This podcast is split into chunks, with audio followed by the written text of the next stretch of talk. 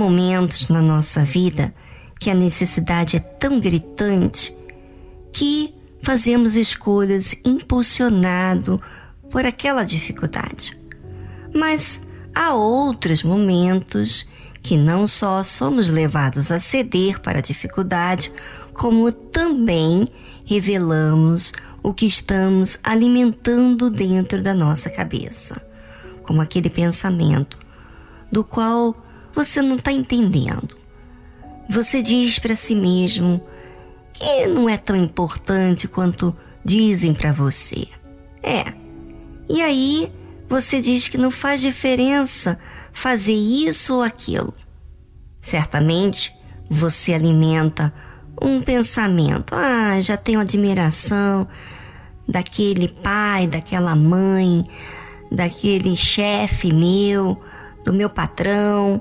Para que vou valorizar essa situação que estão me dizendo? É assim mesmo. É assim que acontece dentro da cabeça do ser humano.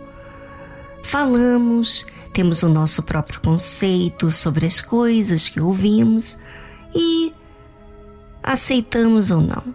Mas sempre o que resta dentro da gente é alguma coisa que realmente nós estamos alimentando. E foi isso que revelou de Isaú na hora da fome. Tudo aquilo que ele tinha na cabeça e que nunca tinha comentado com ninguém porque certamente iria ser criticado pelos seus pais e pelo seu irmão. E disse Esaú: Eis que estou a ponto de morrer. Para que me servirá a primogenitura? Então disse Jacó: Jura-me hoje. E jurou-lhe, e vendeu a sua primogenitura a Jacó. Por uma necessidade de fome, Esaú vendeu a sua primogenitura. E quantos de nós passamos por necessidade? Seja por fome física, como carência, atenção, seja o que for. Será que você percebe o que é prioridade mesmo? Você diz uma coisa, mas as suas atitudes dizem o que realmente é a sua prioridade. Vamos a uma bela faixa instrumental, mas eu vou pedir para você desfrutar. E sabe por quê? É, porque a faixa instrumental ela nos leva a desfrutar, perceber mais os detalhes de nós mesmos do que a música cantada, porque pensamos mais. Aproveite e pense no que você está alimentando dentro da sua cabeça.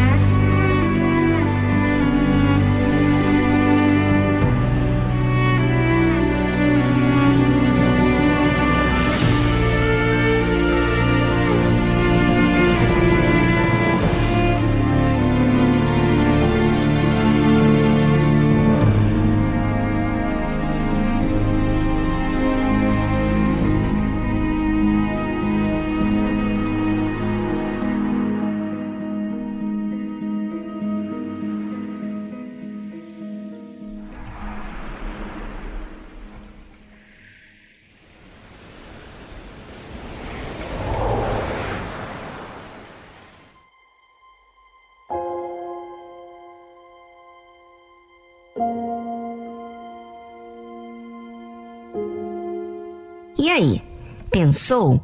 Desfrutou avaliando a sua realidade?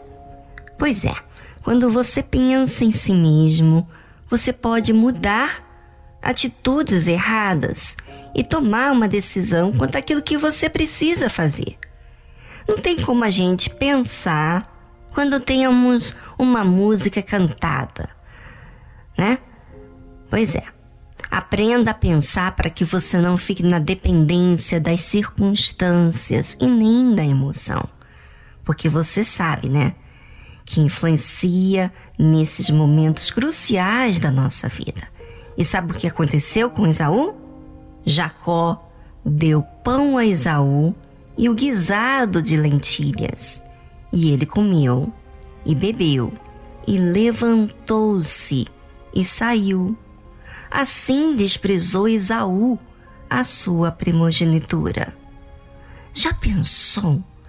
No meio de uma necessidade, você jogar a sua maior herança de vida no lixo?